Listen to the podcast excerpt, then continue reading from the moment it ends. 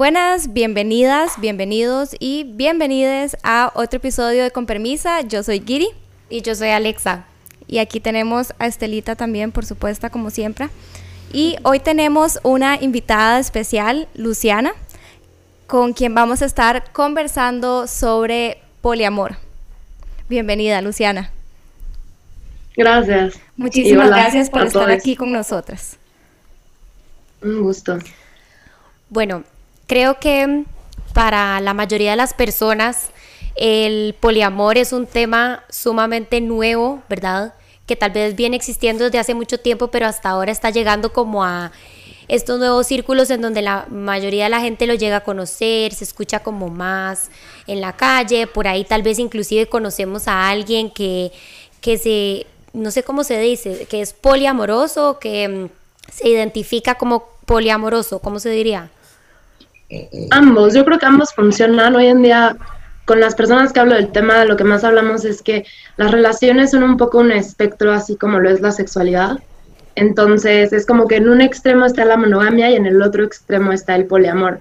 Pero en realidad, cada relación va a ser diferente y como que tu contrato con cada persona cambia.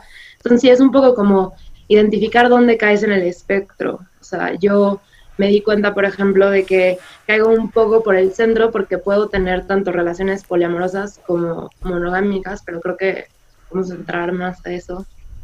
Ajá. Claro. Y ah, bueno, a mí para empezar me gustaría aclarar la diferencia entre una relación abierta y una relación poliamorosa. Súper importante. Entonces, creo que se usa el, como que el término poliamor como un término paraguas y dentro pues hay como varias diferentes tipos de relación. Entonces, en el poliamor en realidad estás hablando de como una desjerarquización de tus relaciones, donde no tienes nada más como una relación primaria, sino múltiples. Y eso significa que, o sea, un ejemplo de la vida cotidiana es que si tú tienes el bautizo de un sobrino, puedes llegar a ese bautizo con tu novia y tu novio y la pareja de tu pareja y como que llegar todos juntos porque al final todas son relaciones como iguales y, y pues amorosas, ¿sabes?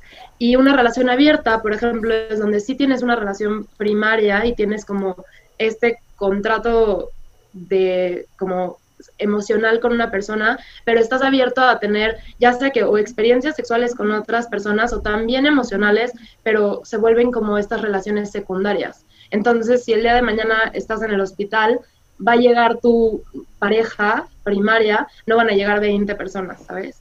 No va a llegar tu ligue del otro día. Claro. Exacto. Podríamos entonces más o menos decir que en una relación abierta hay una relación principal que es sexoafectiva, ¿verdad? Y dentro de esa relación principal se establecen ciertos parámetros de decir como, bueno, podemos tener encuentros sexuales con otras personas. Y bueno, como vos dijiste, cada relación va a ser diferente y, y para abrir una relación me imagino que también se tienen que establecer ciertos como términos y condiciones a los que se tiene que consentir ambas partes y pues se ponen sus propias reglas, pero entonces la parte emocional, la parte afectiva sí es exclusiva en una relación abierta. No necesariamente. O no necesariamente. no necesariamente puede ser abierta también en el sentido de que tienes relaciones secundarias emocionales y que al final del día yo creo que siempre va a ser el caso, o sea, en mi experiencia por lo menos nunca he tenido una relación sexual que no tenga algún tipo de carga emocional detrás, en mi experiencia. Entonces, como entender que sí vas a tener sentimientos por estas otras personas, sin embargo, como que en tu día a día, la relación que va a tener más prioridad y como más jerarquía va a ser la primaria. Entonces es como que las emociones de tu pareja primaria van primero, tu contrato con tu pareja primaria va primero, las necesidades afectivas de tu pareja primaria ya van primero, antes que estas como relaciones secundarias que vas a ir desarrollando. Claro. De hecho, hay un dicho como, no sé si ustedes lo tienen por allá, que es que cada relación es un mundo. O sea, como que dicen, como cada pareja es un mundo, cada relación es un mundo. Y yo creo que también me imagino que, pues aquí estamos intentando como hablar de lo que es, y dar como un poco de, no sé, tal vez visibilidad o información, como votar mitos o prejuicios que, que, ¿verdad? que hayan alrededor de esto, pero al final del día va a ser como muy único, ¿verdad? Como que las dinámicas y los contratos, como dijiste, y lo que se espera y no se espera, va a ser muy único de, de cada pareja, sea, bueno, es que pareja es como de dos, pero como cada, mm, ¿cómo se diría, digamos, una, una pareja de tres o cuatro personas? Pues por ejemplo tienes, o sea, las relaciones de tres, que en inglés se usa mucho el término de throuple, en español yo literal digo relación de tres, es mi sueño. Si ustedes conocen a alguien buscando una relación de tres, o sea, preséntenmelo. eh, pero, pero, pero sí, justo es esta parte de que cada relación o relaciones plural que tengas sean una conversación. Y creo que esta es una parte súper valiosa de como todo lo que engloba el poliamor, relaciones abiertas, etcétera, es que se están teniendo muchas conversaciones. O sea, lo que yo siento un poco de mi experiencia es que cuando entras a una relación con alguien, poca gente tiene la costumbre de tener estas conversaciones de como, ¿qué es para ti una relación? ¿Cuáles son tus expectativas? ¿Qué significa para ti una relación incluso monógama? O sea, a mí me impresiona cómo yo he llegado a tener problemas con parejas, pero porque o sea, yo he llegado a tener problemas con parejas porque su expectativa, por ejemplo, era que dentro de la monogamia yo no pudiera ligar con nadie. Y yo la verdad soy una persona naturalmente muy coqueta, o sea, como que mi ser es coqueto y siempre me lo dicen. Y entonces, como que de repente me están reprochando el, oye, estás coqueteando con tal persona. es como, güey, y ya sabes, y para algunas personas eso es como gravedad pintar cuerno, gravedad como si me lo hubiera cogido. Entonces es como, empezar a fomentar el tener estas conversaciones en cada relación y darte cuenta que tus límites van cambiando y que como las personas con las que estás te pueden llegar a inspirar diferentes grados de confianza, como a, abrir estas, o sea, salirte de esta zona de confort, de lo que en tu cabeza es estar en una relación cerrada. Ajá, totalmente. ¿Y mm, cómo explicarías? Porque digamos, yo en verdad me considero demasiado ignorante en este tema porque pues no escuché de esto cuando estudié en la universidad, o sea, pues obviamente lo mencionaron, pero no fue algo así como que yo estudié o lo vi o lo que fuera. Y es algo que lo he visto mucho como en redes y como por personas que sigo que son poliamorosas y que comparten su experiencia y demás, pero es algo así como muy empírico. Y he visto que muchas de estas personas que sigo hablan mucho como de mm, estas personas que se aprovechan de decir que son poliamorosas para eh, como enredarse o meterse con otras personas o inclusive como justificar una falta de responsabilidad afectiva. Entonces, ¿cómo podemos hacer esa diferenciación? Se me hace súper importante tocar ese tema. Sí, siento que siempre en todos lados hay gente aprovechada y hay gente nada más mala onda. Y que justo sí, como que el poliamor se presta a, que sea como el nuevo discurso del fuckboy, ya sabes, o, o fuck girl chance, pero como que más en mi experiencia con hombres es que se aprovechan de este tipo de términos. Y lo he vivido mucho en el que yo empiezo a tener la conversación con alguien y digo como, ah, sí, pues es que yo soy poliamorosa y ellos como, ah, no, yo también, a lo mil, pero sin que le den ni siquiera como dos segundos, sin que lo hayan pensado dos veces, ¿no? Entonces sí creo que es importante como que cuando estás teniendo estas conversaciones con personas, tratar de profundizar y entender como por qué alguien que te está diciendo que es poliamoroso te está diciendo que lo es. O sea, creo que hay como que tu, tu entrada a darte cuenta que te, laten más las relaciones abiertas o el poliamor, etcétera, puede, puedes llegar a esa conclusión desde muchos lados. Y algunos son como lados más como wholesome y como más éticos y como más positivos. Y alguien puede llegar a eso como de nada más, ay, pues qué fácil como coger y desentenderme. Pero sí creo que es importante entender que en el poliamor justo creo que vas a tener como mucha más carga emocional y responsabilidad con tu pareja porque son temas sensibles. O sea, al final del día las personas sentimos celos, sentimos envidia, sentimos inseguridad. Y eso no es como que en el día que dices, ah, sí, soy poliamoroso, dejas de sentir todo eso. Entonces, la persona con la que estás tiene que como look out for your feelings y tú también por los de la otra persona. Al final del día, el hecho de que tu relación sea abierta no significa que si lastimas a tu pareja te, te puedes desentender, ¿sabes?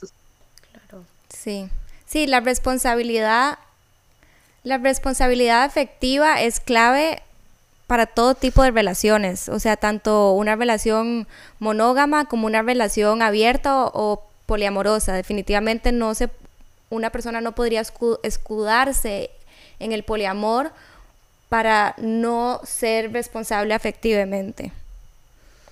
Y hablando, bueno, creo que también es súper importante como el consentimiento de todas las partes involucradas en que, ¿verdad? Se estén metiendo con otras personas o conociendo otras personas, porque inclusive yo estaba leyendo que puede existir como la polifidelidad, digamos, como tres personas que están en una relación comprometida, pero no permiten que nadie más entre a la relación, ni que ninguna de esas tres personas que están en la relación se metan con alguien más sexual o afectivamente, ¿verdad? Entonces es como súper interesante porque son todos estos diferentes, son muchas estructuras y modelos nuevos de relacionarse, ¿verdad?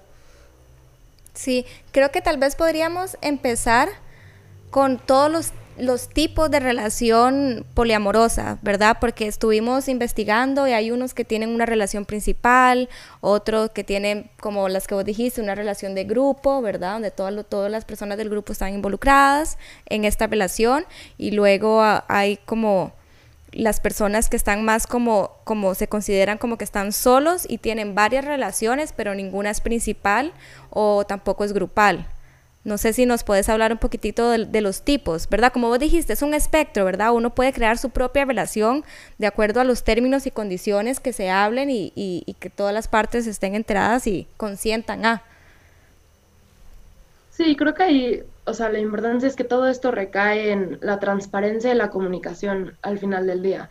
O sea, creo que así como puedes pintar cuerno en una relación cerrada, pues también la vas a poder pintar en una relación abierta si no estás siendo transparente y no estás como, como playing within the limits that were set. O sea, como si, por ejemplo, hay muchas relaciones abiertas donde el acuerdo es que no se pueda tener relaciones sexuales con exes. ¿sabes? O como hay gente que tiene reglas como solo puedes tener relaciones sexuales con alguien una vez, no dos noches seguidas, o no más de una vez. Y entonces, ahorita que me preguntas como a los diferentes tipos, creo que esos los explicaste muy bien, pero más allá de explicar cada tipo, como que hay una infinidad, ¿sabes? Es como que, como, como lo que decía un poco Alexa, que cada caso va a ser muy diferente y único, y entonces más bien como que la conversación siento que es padre que incita a la gente a reflexionar sobre dónde están sus límites en vez de nada más como que lo que está asumido. Y, o sea, también creo que a mí me gustaría platicar un poco como de por qué, por qué el poliamor, ¿sabes? O por qué las relaciones abiertas. Creo que cuando mucha gente yo le digo que me interesan las relaciones abiertas o que me interesa el poliamor, todo el mundo asume que es como que nada más quieres coger, ¿sabes? O sea, nada más quieres cogerte a todo el mundo, o sea, y en realidad, eso es una locura, y en realidad mi llegada al poliamor fue al revés, o sea, fue más como de buscar la libertad de mi pareja, o sea, más que decir como yo quiero la libertad de poder hacer lo que yo quiera, era como el yo no quiero limitar a alguien que amo de hacer lo que quiera. Y así como si mi pareja llegara y me dijera como es que tengo esta oportunidad increíble de trabajo y yo le diría, no manches, tómala, vívela, o sea, como aprovecha esa experiencia. Si llega y me dice, es que tengo esta oportunidad impresionante de conocer a alguien que se me hace interesante y de tener una intimidad con esa persona, diría, hazlo, qué increíble experiencia, vívelo, aprovechalo, como que siento que en la monogamia hay muchos como límites que vienen desde la posesividad. Y yo lo que no entiendo y que no sé ustedes si se, se identifican más con las relaciones cerradas, es como por qué tendemos y aceptamos esta concepción de limitar a nuestras parejas de vivir lo que quieran vivir. Sí, creo que eso es una conversación súper interesante porque mm, yo genuinamente creo que viene como de la estructura económica en la que vivimos, ¿verdad? En donde es como posesión de todo, ¿verdad? O sea, yo soy dueña de una casa, un carro, propiedad, ¿verdad? Un perro, o sea, no sé. Y esto como que se lleva al plano más afectivo. y, ¿verdad? Y se ve como reflejado ahí. Y creo que es cierto lo que decís, ¿verdad? Em, creo que dentro de la monogamia, y sí, definitivamente yo me identifico como una persona en, relaciones cerradas, digamos. Em, he tenido relaciones en donde no he sentido mi libertad como eh, obstaculizada, por así decirlo, porque estoy genuinamente interesada en construir algo emocionalmente con esa persona. Que eso no quiere decir que no me haya sentido atraída por otras personas, pero nunca ha sido una atracción suficiente como para decir, wow, quiero invertir emocionalmente en esa otra persona, ¿verdad? Sin embargo, sí he tenido la experiencia de que me han cohibido mucho mi libertad en relaciones anteriores en donde, ¿verdad? O sea, me revisaban el celular o este, no sé, no me dejaban ir a ciertos lugares, o bueno, pretendían no dejarme ir, ¿verdad? Este, o me hacían problema por como dijiste vos, ¿verdad? O sea, como porque le hablé a tal persona o le hablé de cierta manera a tal persona. Y, y creo que sí, o sea, ¿verdad? Se, se, la monogamia definitivamente puede traer mucho conflicto dentro de ese lado, ¿verdad? Como dentro del lado de la posesión. Sí. Yo creo que la monogamia también, si lo vemos desde una perspectiva de género, también, o sea, parte del control sobre la mujer que hemos visto históricamente, o, toda la historia de la humanidad casi, no mentira, no, toda no, pero, em, ¿verdad? Una manera como muy centrada en la familia, ¿verdad? Y la familia tradicional, hombre, mujer y, ¿verdad? La descendencia, sus hijos. Em, y si vemos históricamente, a las mujeres también se les ha reprimido mucho sexualmente, ¿verdad? Y esta idea de que tienen que llegar virgen al matrimonio, etcétera. Entonces también definitivamente hay un componente de control, el control de la mujer y de la sexualidad de la mujer. Porque, digamos, una mujer embarazada sabe que ese hijo es suyo, pero el hombre no sabe si es su hijo o no. Entonces, históricamente también eso ha sido un problema que ha llevado a controlar a la mujer al punto de que era mucho más aceptado que los hombres dentro del matrimonio fueran infieles, pero la mujer no. Em, inclusive, bueno, lo de llegar virgen al matrimonio. Y yo creo que entonces la monogamia es un o por lo menos lo veo en mí, yo lo tengo ya muy condicionado, ¿verdad? Eh, de haber crecido en esta sociedad que te condiciona a que así se ven las relaciones, ¿verdad? Que es entre dos personas únicamente. Y es todo lo que he conocido también. Claro, y lo interesante ahí es cómo, o sea, justo esta parte también permea a las relaciones abiertas y al poliamor. O sea, desafortunadamente el sexismo hoy en día sigue estando como metido en todo y el patriarcado sigue metido en todo. Y, y yo también lo veo desde las relaciones abiertas en el sentido de que tal vez tú tienes a una pareja, em, o sea, si yo estoy con un hombre que está de acuerdo con tener una relación abierta, eso no significa que sea igual para mí que para él las experiencias sexuales con múltiples personas. Entonces, evidentemente va a ser más fácil para él tener relaciones sexuales con múltiples personas y como que no va a tener ningún sentimiento de culpa, de las consecuencias que eso pueda traer, o sea, de como la imagen, porque al final del día yo estoy con esta pareja, pero todavía hay gente allá afuera que puede juzgar a una mujer por la cantidad de relaciones sexuales que tiene o la cantidad de parejas que tiene. Entonces, inevitablemente yo, incluso en una relación abierta, me lo voy a pensar dos veces antes de hacer algo con alguien más. Cuando un hombre no necesariamente tiene ese, ese como bloqueo sexual que vivimos la mayoría de las mujeres. Y sobre todo yo siento, o sea, en México y supongo que en Latinoamérica es como algo muy pesado. O sea, yo no siento que yo estoy en un punto de liberación sexual absoluta donde antes de como entablar una relación sexual con alguien no pienso como consecuencias sociales que eso total puede traer. Entonces, sí, eso de que existe, o sea, es interesante que también en las relaciones abiertas en el poliamor, yo leí un tuit una vez que decía como, hasta que no se destruya el, el patriarcado, no va a existir verdaderamente un poliamor ético en ninguna relación. Mm. No estamos en una situación de equidad. Exacto. Bueno, sí, asumiendo que en, ese, en esa relación existiera un hombre. sea, porque si es, digamos, como entre solo mujeres, me imagino que es distinto. Sí, estás un poco como, o sea, estás un poco en the same playing ground, pero, pero pues también depende de si eres bisexual o si eres lesbiana o si eres pansexual, etcétera. Porque, por ejemplo, yo como bisexual es como, de todos modos, aunque estuviera con una mujer, sé que después el tener más parejas masculinas va a tener un efecto en como la concepción de cierta gente a mi alrededor. Y ahora yo, o sea, gracias a Dios, yo ya sé que si la cantidad de parejas sexuales que tengo afecta el cómo alguien cercano a mí me ve, pues no es alguien a quien le debería dar mucha importancia, o sea, no es, ¿sabes? No es una... Pero sin embargo no podemos evitar que a un cierto grado emocionalmente nos afecte por cómo hemos sido condicionadas. Total. O sea, como que esta idea de que... Perdón. No, dale, dale. O sea, esta idea de que el valor de la mujer recae en como nuestra virginez o nuestra sexualidad, etcétera, pues sigue muy latente. Entonces sí se vive eso en las relaciones abiertas. Me puedo imaginar. Pero aún así, aún así yo soy súper de la idea de como hay que vivir, ¿sabes? O sea, como que si yo tengo una pareja y quiere estar con alguien más, nunca quisiera que se limite una experiencia por mí. Y en esta parte que tú decías, Alexa, como de que sí has llegado a sentir una atracción con alguien estando en una, por alguien estando en una relación, pero como que no has querido como que invertir ahí emocionalmente por como lo enfocada que estás en tu relación, eso siento que es, o sea, como hace muchísimo sentido y es muy válido y es como esta parte donde justo hay personas que son más como corazón de vecindario y hay personas que son más de como así, ya sabes, de visión de que esta es mi persona y aquí está toda mi, mi energía emocional yo soy la más corazón de vecindario. a mí me preguntas y hoy en día te digo que casi que sigo amando a todos mis exes.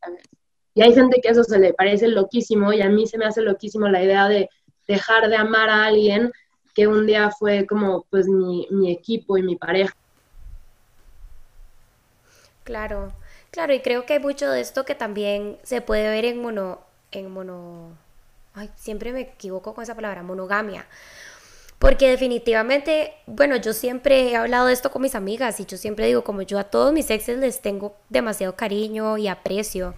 O sea, tal vez no es como que los amo en el sentido de estoy enamorada de ellos, pero definitivamente em, los recuerdo con mucho cariño. O sea, como que no hay ninguno como que, ¿verdad? Como que me sienta neutra hacia él en el sentido de que, exacto, fuiste una persona importante y eh, o sea, y formas parte de mi historia de vida, ¿verdad? O sea, es como, es como cómo poder ver eso sin una valencia emocional, es muy difícil.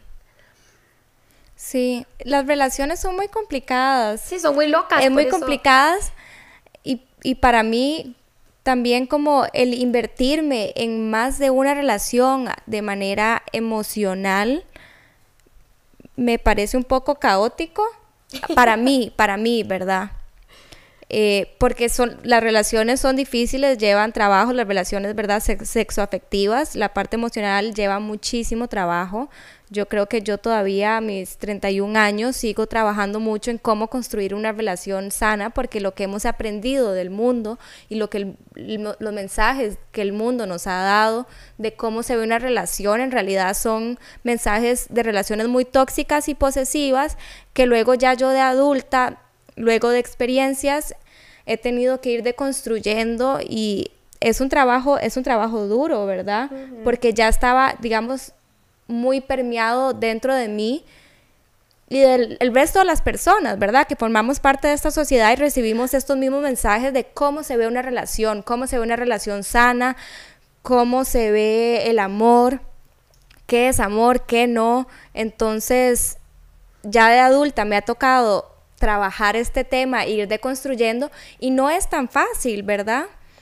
Entonces, yo creo que por lo menos en donde estoy yo en este momento, sí me identifico con las relaciones monógamas y, lo que hablábamos antes de grabar el podcast es como todo el trabajo que requiere construir una relación eh, emocional responsable y sana es bastante. Entonces, no me imagino a mí teniendo eso, ese mismo proceso al mismo tiempo con diferentes personas.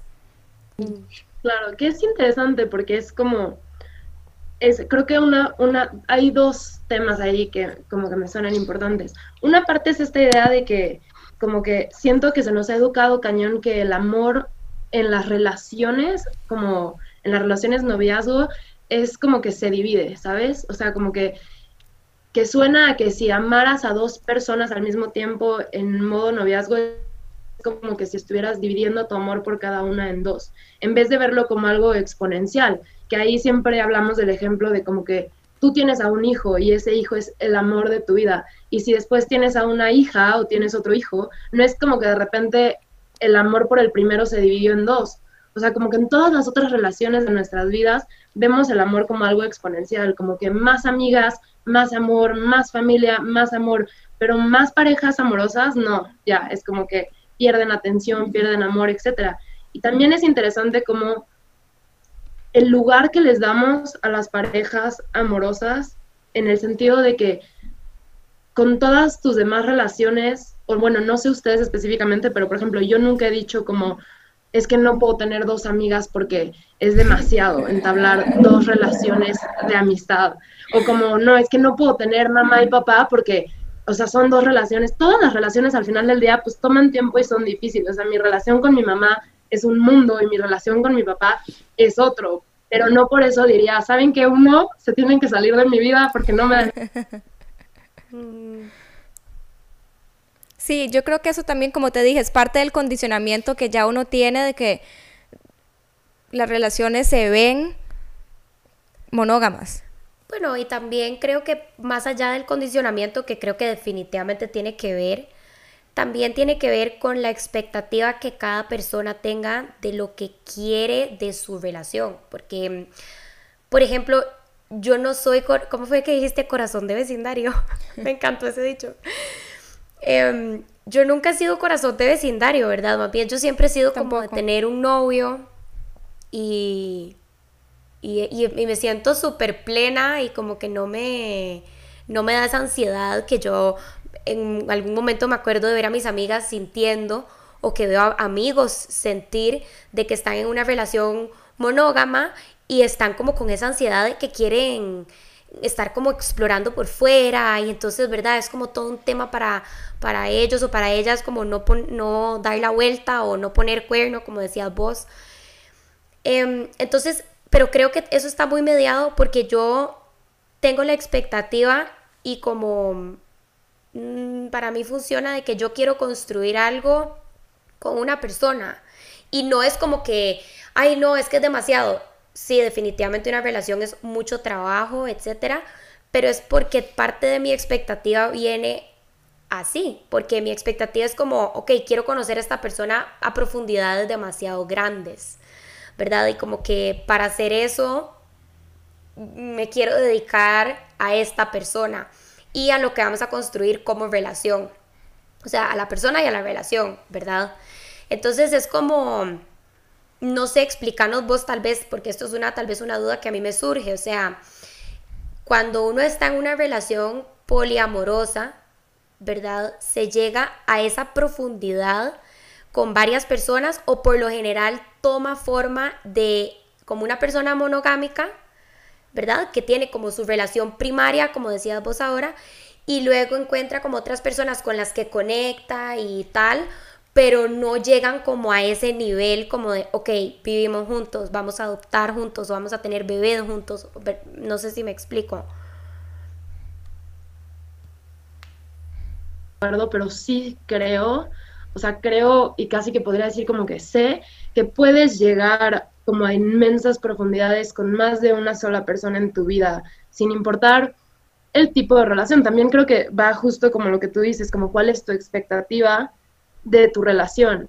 Y un poco ahí como que también se habla mucho de como no esperar que una sola persona te vaya a dar todo, ¿sabes? O sea, sí puede ser tu expectativa llegar como, quieres llegar al fondo, fondo, fondo. O sea, en ese sentido yo también soy la más intensa, ¿sabes? O sea, yo soy la que como que en la primera cita te voy a preguntar, todo y quiero como transparencia y te voy a contar todo y como que te voy a abrir mi corazón. Y siento que ahí incluso también se puede ver como el, hay gente que tiene más facilidad de como decir, esto es quién soy, quiero saber quién eres tú y como profundizar. Y chance hay gente para la cual es un proceso y como que va cambiando, pero yo sí creo como, como fuertemente que puedes llegar a niveles, o sea, al mismo nivel de profundidad con alguien en una relación cerrada o abierta y que de diferentes maneras vas a llegar a más profundidad en ambas, ¿sabes? O sea, creo que vas a, la experiencia te va a llevar a diferentes profundidades, nos digamos como igual de profundo, pero en diferentes lugares, porque al final del día, el estar con alguien en una relación abierta y como tener esa apertura de que te puedan decir como viví esta experiencia con esta otra persona, conocí a tal y me gustó esto y que van a ser cosas que tú probablemente no tengas y como entender que tu pareja le gustan billones de cosas y le atraen billones de cosas y se le hacen interesantes miles de cosas y como que, que te cuente de estas experiencias que tuvo con alguien más, también te lleva a un nivel de profundidad que chance la monogamia no permita y permita otro tipo de profundidad, ¿sabes? es una experiencia que no tendrías de otra forma de tu pareja, de como, como vivir eso. Sí, total. Creo que lo primero que me vino a la cabeza cuando me contabas eso, eso último que acabas de decir, fue como, no, qué celos, ¿verdad? Como celos como de percibir mi relación primaria amenazada, ¿verdad? Porque creo que eso sí es parte muy del condicionamiento que traemos, ¿verdad? Y yo creo que como la pregunta que me gustaría hacerte es como, ¿cómo hacen ustedes las, o bueno, vos que estás en una relación poliamorosa y que conoces personas que también, ¿cómo hacen para manejar los celos o no sienten celos? No, 100% sí se sienten, sí se sienten y eso es como un mito súper común de que creen que es como de repente ya, boom, dejaste de sentir celos. Y no, al final del día los celos vienen desde nuestras inseguridades que todos tenemos. Creo que lo importante es como reconocer y entender que los celos son nuestros. Entonces tu pareja tiene como, o sea, puedes tener esta expectativa de que a tu pareja pues le importe que tú te sientes bien y le importe que no sientas celos, etcétera. Sin embargo, no son su responsabilidad. Entonces yo, por ejemplo, cuando estoy en una relación, ya sea cerrada o abierta, tengo mucha conciencia de que en el momento que sienta celos, sé que puedo ir con mi pareja y decirle, oye, estoy sintiendo celos, o sea, esto no es un reclamo, sé que esto es mío, pero como que podrías hacer es X o Y que me va a hacer sentir un poco más segura, un poco más cómoda. Y ahí mi pareja tendrá como la libertad de decirme si puedo o no puedo. Y dependiendo de eso yo decidiré si siento que valora suficiente mi bienestar como para continuar con esa persona o no. Pero sí entender que los celos son algo súper natural y que yo personalmente no sé si puedan desaparecerse en una persona. Em, creo que es algo que también va y viene. O sea, yo he tenido parejas con las que he sido muy celosa y otras con las que así me pueden marcar de que me acaban de dar un blow y yo es como, no mames, cuéntame. Y siento cero envidia, cero celos, nada. Pero como saber que si los estás sintiendo o no, tú te puedes hacer cargo y responsable y como que es más bien algo de introspectar y entender como ¿qué te está generando inseguridad? ¿Por qué tienes inseguridad? Como si tu inseguridad es que tu pareja se vaya, te deje por alguien más, pues no, o sea, entiendo que eso sería doloroso, pero sería necesariamente algo malo si tu pareja prefiere estar en otro lugar, como que no quieres que esté contigo por la plena libertad de estar, no porque, ah, pues como no puede estar con, o sea, como no puede probar una experiencia sexual con alguien más, se queda aquí, sino también creo que da cierta confianza al decir, puedes ir, estar con otras 20 y al día de mañana decidir regresar a mí, o sea, decidir volverme a ver, decidir que soy suficientemente interesante para que quieras irte por un café conmigo, que cojo también, que me quieres volver a coger, aunque te hayas cogido otras tres personas, ¿sabes? Como que esa parte también, también es interesante cuando empiezas a experimentar todo esto de como las diferentes relaciones. Sí, suena la verdad muy interesante porque definitivamente es una construcción súper diferente a la que uno está acostumbrado a escuchar. Sí, pero a mí me parece interesante que, de hecho, justo al principio fue lo primero que dijiste y es las conversaciones, ¿verdad? Porque inclusive en las relaciones monógamas no estamos acostumbrados a tener esas conversaciones iniciales. Entonces, me parece muy sano y me llama mucho la atención que a pesar de como los prejuicios que pueda tener la gente sobre el poliamor, más bien su base más fuerte es la comunicación y el consentimiento, ¿verdad? Que es algo que todas las relaciones deberían de tener y la responsabilidad afectiva, ¿verdad? Porque entonces desde, desde el puro principio estableces como, esta es mi expectativa, esto es lo que quiero, esto es lo que no, estos son mis límites y vamos a ver cómo empatamos en esto para ver si podemos tener una relación poliamorosa o podés, ¿verdad? Como tener una relación con vos mientras tengo una relación con alguien más, pero el hecho de que todos los términos y condiciones estén muy claros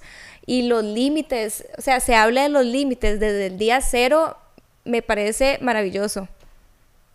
Y hay muchos memes justo de eso que te dicen como relaciones abiertas, expectativa, y es como que estés cogiendo 24/7 y realidad es como 24/7 de comunicaciones profundas de tus sentimientos y tus límites y cómo te sentiste, etc.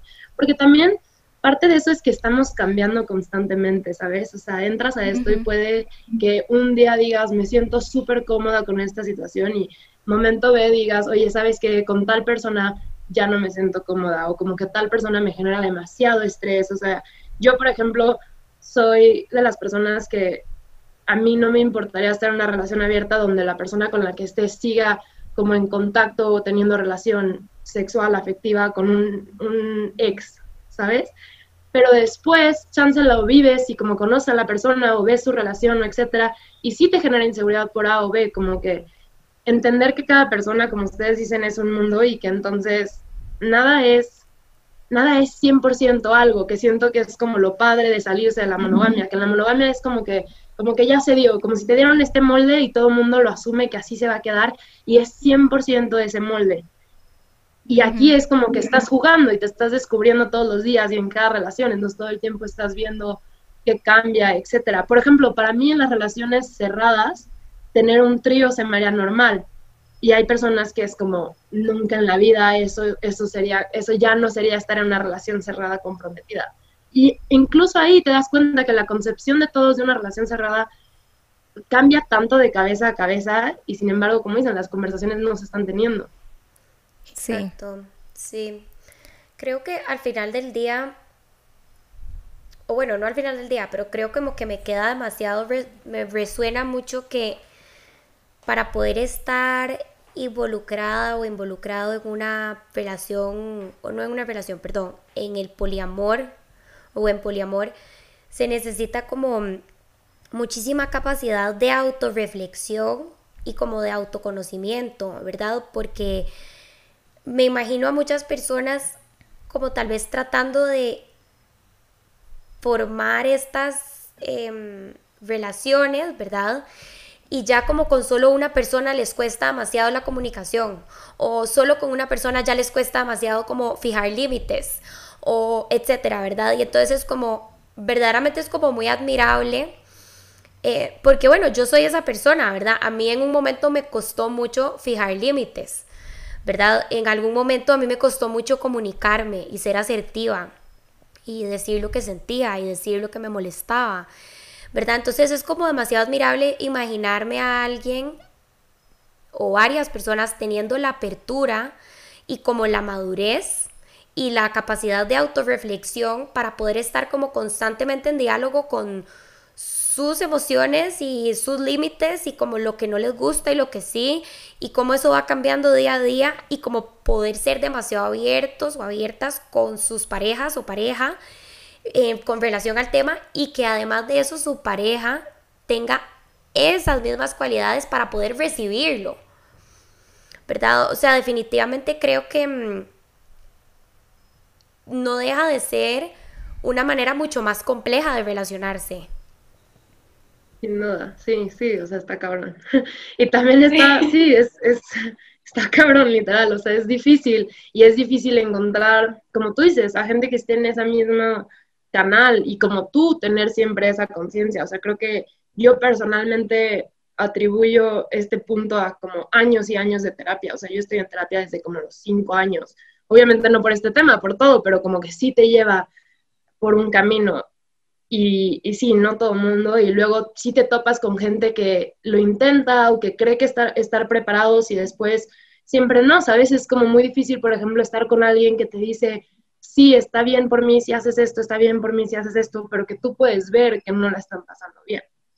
Y que entonces ahí yo personalmente he vivido eso y he tomado la decisión de autorregularme porque veo que mi pareja no le está pasando bien, que por más que no está siendo capaz de comunicarme transparentemente y que quieren como llegar a una cierta expectativa, pues al final del día es como si no te veo bien, no voy a hacer algo que, que sé que te está afectando, pero también he tenido amigas que me dicen como, pues es su responsabilidad comunicarme sus límites y si me está diciendo que está bien, yo no soy nadie para, para como asumir que no lo está, por más que yo digo como, güey, es que es obvio, o sea, como empatiza un poco, pero, pero sí están estos puntos, o sea, yo tenía una amiga que me decía como, qué condescendiente tú, que en vez de escuchar que te están diciendo que está bien, asumes que tu pareja está mal, y yo como, estoy viendo que se está poniendo súper mal la copa y que está nefasteado y como que puedo reconocer esto, pero como que ambos puntos también son válidos. O sea, también entiendo que alguien diga, no es mi responsabilidad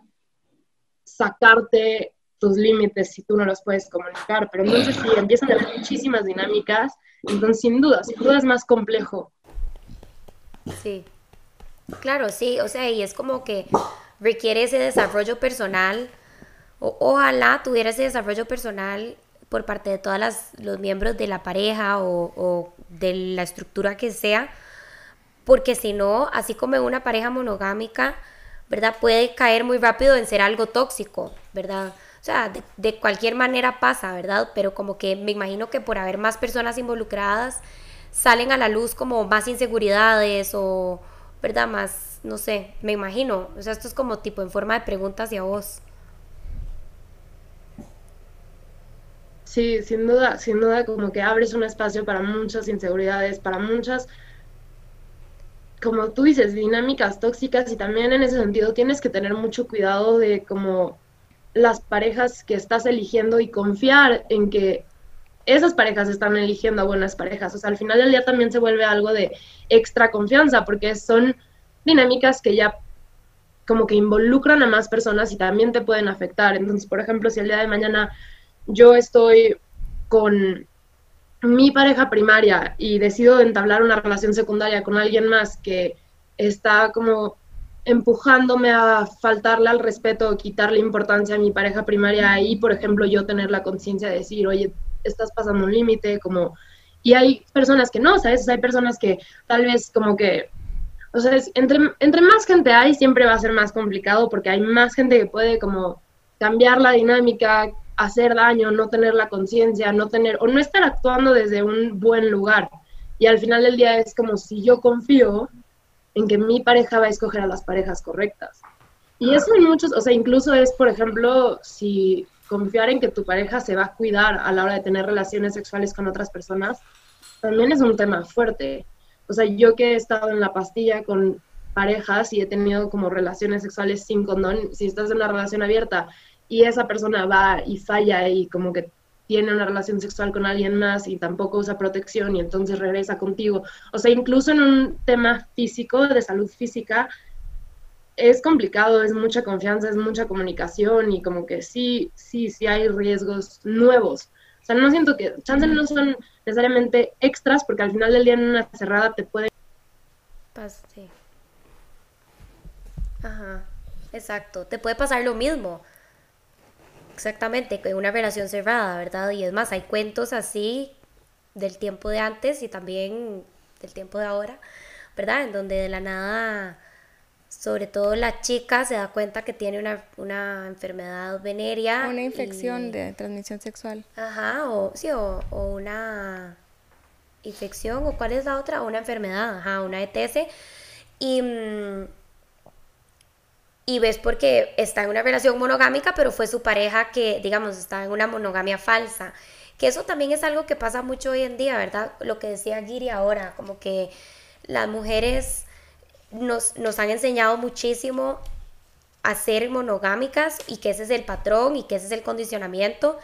Y hay muchos hombres que también, pero también hay muchísimos hombres que viven una falsa monogamia y que tienen, como decís vos, como su relación primaria, ¿verdad? Pero andan con otras parejas y tienen tal vez relaciones sexoafectivas con otras personas por fuera, con la grandísima diferencia que no hay consentimiento por parte de su pareja primaria, ¿verdad? No es el contrato en el que la otra persona está. Este complejo de mucha gente de querer tenerlo todo sin importar como los sentimientos de los demás. Entonces, claro que cuando entras a este mundo de las relaciones abiertas, del problema, etcétera, la mayoría de la gente no piensa así, no quiere una relación así. Entonces tienes que estar dispuesto a perder ciertas relaciones o como ciertas oportunidades si esto es lo que verdaderamente quieres. O sea, yo he estado en relaciones monógamas y las he disfrutado muchísimo, he estado feliz, entonces sí puedo estar en una relación cerrada. Sin embargo, prefiero las relaciones abiertas y a veces alguien me va a decir como, pues yo es o cerrada o nada. Y está en mí decidir el, entonces prefiero nada. Y siento que aquí justo no, hay gente que dice, ah, no, sí, cerrada. Y no dejan de hablar con las otras 20 personas que ya tenían ahí, ¿sabes? Y como que empiezan a esconder chats y empiezan a seguir viendo estas cosas por cerrado. Y creo que ahí es como tener la responsabilidad y la empatía de que no porque quieras todo, puedes tenerlo todo. O sea, si tienes que poner tus prioridades en una balanza y decir, a ver, prefiero estar comprometido con esta persona en una relación cerrada o prefiero a estas 20 personas más, ¿sabes? Y como que tener la madurez de, tomar esta decisión y no estar engañando a la gente y nada más. Sí, yo creo que la clave es el consentimiento. ¿verdad? El consentimiento de todas las partes involucradas para cualquier tipo de relación, ya sea monógama, sea abierta, sea poliamor, consentimiento. Absolutamente todas las partes tienen que estar enteradas de cuáles son los términos y condiciones y si es cerrada, si es abierta, porque de lo contrario, si que una persona crea que está en una relación monógama y la otra le diga que sí, pero lo tenga abierto, eso no es tener una relación abierta, eso es engañar a tu pareja, porque tu pareja no, no consintió, a ese tipo de relación. Entonces, básicamente nos llevamos que el consentimiento es primordial para todo tipo de relaciones. Incluso en situaciones nuevas. O sea, como que luego también está la gente que está en una relación abierta y cree que puede llegar al antro y ligarse a alguien y cogerse a alguien y no informarles que ya tienen detrás una relación primaria. Yo la verdad no estoy de acuerdo con eso. O sea, y es como una discusión, un ongoing discussion, ¿sabes? Pero yo sí soy de la idea de que cuando ligas con alguien y coqueteas con alguien y entablas un como situación, vínculo sexual con alguien, pues en la cabeza de la otra persona van a haber ciertas expectativas y dado que la norma son las relaciones cerradas, esa persona no está asumiendo que tú tal vez ya tienes a otra pareja primaria. Entonces también esa parte de como la responsabilidad de informarle a los externos, como, oye, quiero ligar contigo, quiero conocerte, quiero tener intimidad, pero quiero que sepas que también ya tengo una pareja y como quisieras entrar en esta dinámica y va a haber quien te diga sí, o sea, solo va a ser hoy y nunca te voy a volver a ver o va a haber quien te diga como no, porque mi expectativa sí sería que si hoy me voy contigo exista la posibilidad de eventualmente formar una pareja y tal vez eso no se va a poder. Claro. Yo quería hablar también en, en las relaciones poliamorosas y como en todo tipo de relaciones en realidad, no siempre tiene que existir la parte sexual Puedes tener también relaciones únicamente afectivas, como románticas afectivas. Y eso lo vemos tanto en parejas monógamas y también pues se puede extender al poliamor. Por ejemplo, una persona asexual. Claro, sí, 100%. También, o sea, 100% las personas eh, asexuales son un muy buen ejemplo y también como tal vez uno que es como más frecuentes son las relaciones a distancia, ¿sabes? O sea, tú puedes tener una pareja que vive en tu misma ciudad y por ende ves físicamente y tocas físicamente, etcétera, pero también puede que estés enamorado de alguien que viva del otro lado del mundo. O sea, yo he tenido múltiples relaciones a distancia donde es como, sí, o sea, amas a alguien y no no estás teniendo relaciones sexuales, no estás teniendo contacto físico, pero no quita que sea una relación afectiva. Y, y, eso cuenta dentro de las relaciones abiertas, dentro del poliamor y también dentro de las relaciones cerradas. O sea, sería interesante para alguien de una relación cerrada que lleguen y le digan como, ah, no, pues es que también estoy enamorado de alguien, pero vive del otro lado del mundo, entonces nunca vamos a tener relaciones sexuales, entonces da igual, ¿no? Y pues para mucha gente. Ajá. Claro. Sí, creo que es como el tema de mm, que creo que para muchas personas y también creo que para muchas personas en general, porque me atrevo a decir que esto es algo como que también es un condicionamiento que traemos desde pequeños, como que lo que mm, marca mucho la diferencia eh, es el sexo, ¿verdad? Entendido como bueno, lo que sea que la persona considere sexo, pero en todo, digamos, su arista. Y, y como, digamos, si una relación no involucra actividad sexual, entonces no es una relación romántica, ¿verdad? Creo que eso a mucha gente le, lo piensa así y es como ese, tip, ese condicionamiento que traemos y es como decir vos, ¿verdad? Al final del día, claro que puede ser una relación romántica si no hay sexo o actividad sexual de por medio. Sí, 100, 100, 100, 100. Y que luego a veces eso es lo que duele más, ¿no? O sea, a veces como cuando estás en una relación cerrada y te pintan el cuerno, es como, ¿qué te duele más? Que sea con la mejor amiga, que sabes que se aman y que sabes que tienen esta conexión y que sabes que hay emoción, o con alguien que acaba de conocer.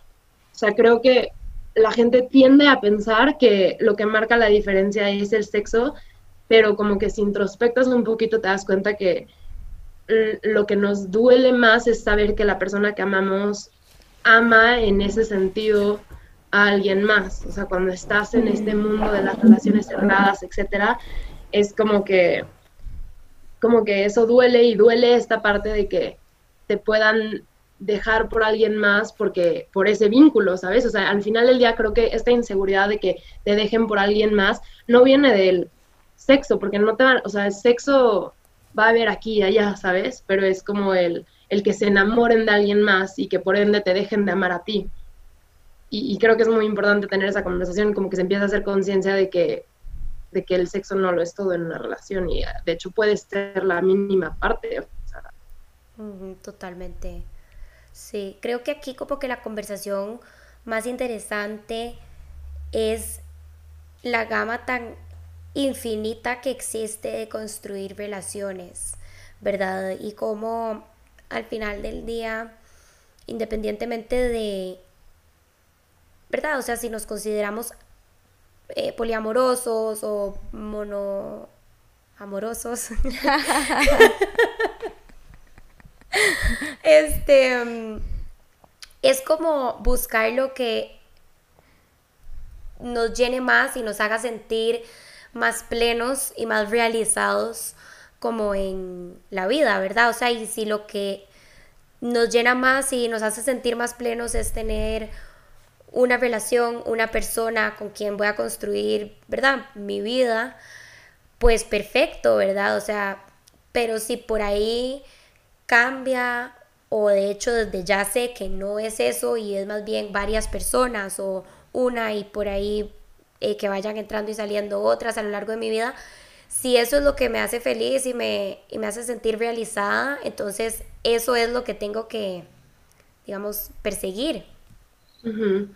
Y creo que de la mano ahí volvería a tocar este punto de no solo pensar en como qué quiero yo de mi pareja, sino también pensar en qué quiero para mis parejas. ¿sabes?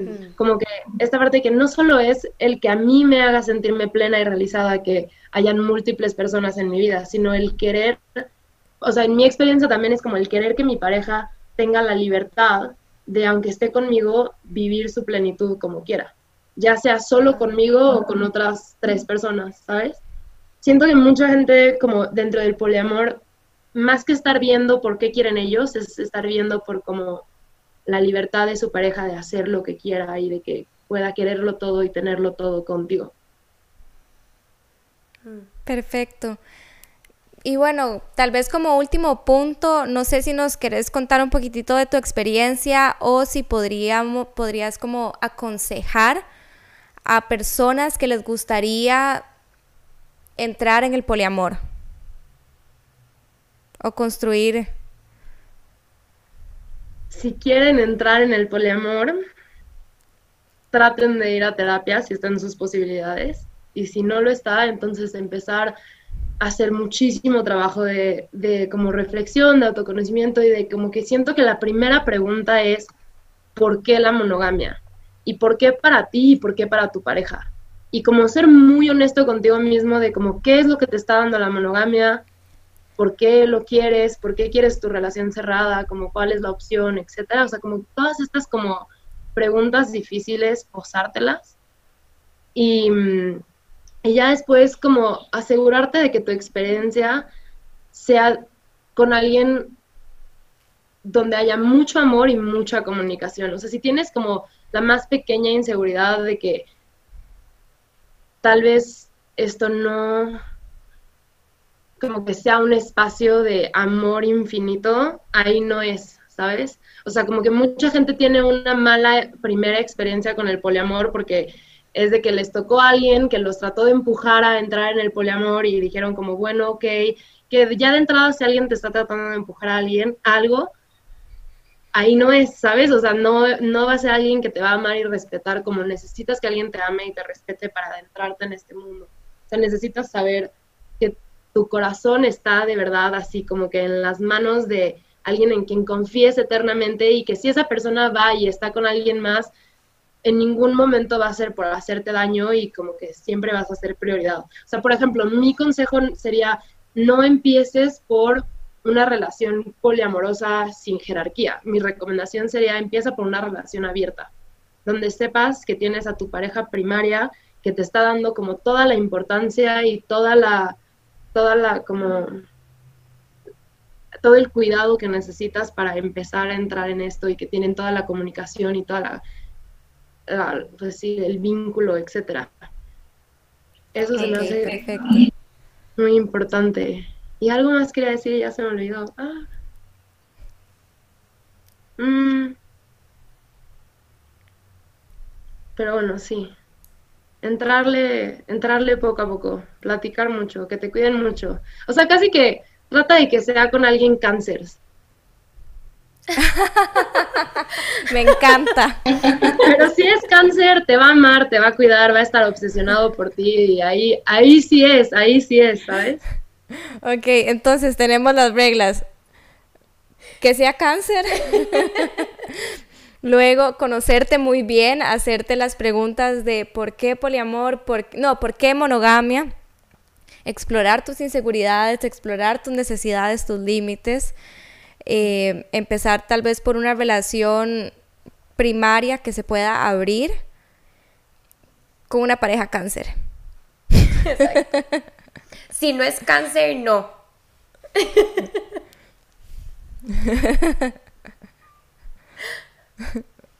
y con un Piscis, que siento que también son personas muy emocionales. Los Piscis son amor, pero también como, como que son muy así, ¿sabes? Al Piscis, por, desde un lugar de amor, se le olvida contestarte en tres días. Y si se acaba de coger a alguien, pues lo último que quieres es que no te conteste en tres días, ¿sabes? Yo soy ascendente Pisces y soy así. y yo así bueno, ¿qué signos son? Pues sí.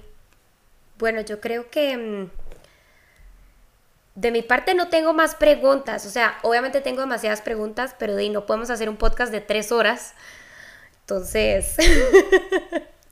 Sí, creo, creo que cubrimos lo básico y ojalá hayamos podido atender todas las dudas de las personas que nos escuchan. Si tienen más dudas, nos la, pueden dejar abajo en los comentarios y tal vez vos nos puedas ayudar a, contestar o atender esas, esas dudas. Sí, y mil gracias Mil gracias Luciana, en serio, por darnos de tu tiempo y de tu experiencia y como por compartir en este espacio con nosotros y nosotras, porque definitivamente es algo como que cuesta mucho enfrentarse para muchas personas, sobre todo aquí en Costa Rica, ¿verdad? Que todavía es un poquito como más conservador y, bueno, Latinoamérica. Claro. Gracias, gracias por tener esta conversación conmigo. Como les decía antes, o sea, no es de que soy experta, no soy psicóloga, nada por el estilo, pero me encanta compartir mi experiencia y que se esté hablando del tema. O sea, agradezco también que escogieran hablar de este tema y que le den más visibilidad porque estamos aquí, ¿sabes? O sea, we're out here y sí, como que no hay tanta representación, todavía no se habla lo suficiente. Gracias a ustedes igual. Muchas, gracias. a vos. Y bueno, a todas las personas, todos, todos y todes que nos escuchan. Muchísimas gracias por estar aquí otra vez con nosotras en otro episodio. Y bueno, la mejor manera de apoyar espacios como estos es por medio de Patreon. Pueden ingresar a www.patreon.com slash no pasa nada oficial y hacer sus contribuciones a cambio de material exclusivo a cambio. Y la segunda mejor manera de apoyarnos, ya saben, es interactuando con nuestro contenido en redes sociales, siguiéndonos en todos nuestros canales en redes sociales, YouTube, Spotify, Instagram, Facebook, Discord, también tenemos Discord. Em, interactuando con nuestro contenido, dándole like, comentando, dándole share, compartiendo y guardando nuestros videos también. Muchísimas gracias y nos vemos en el próximo episodio. Chao.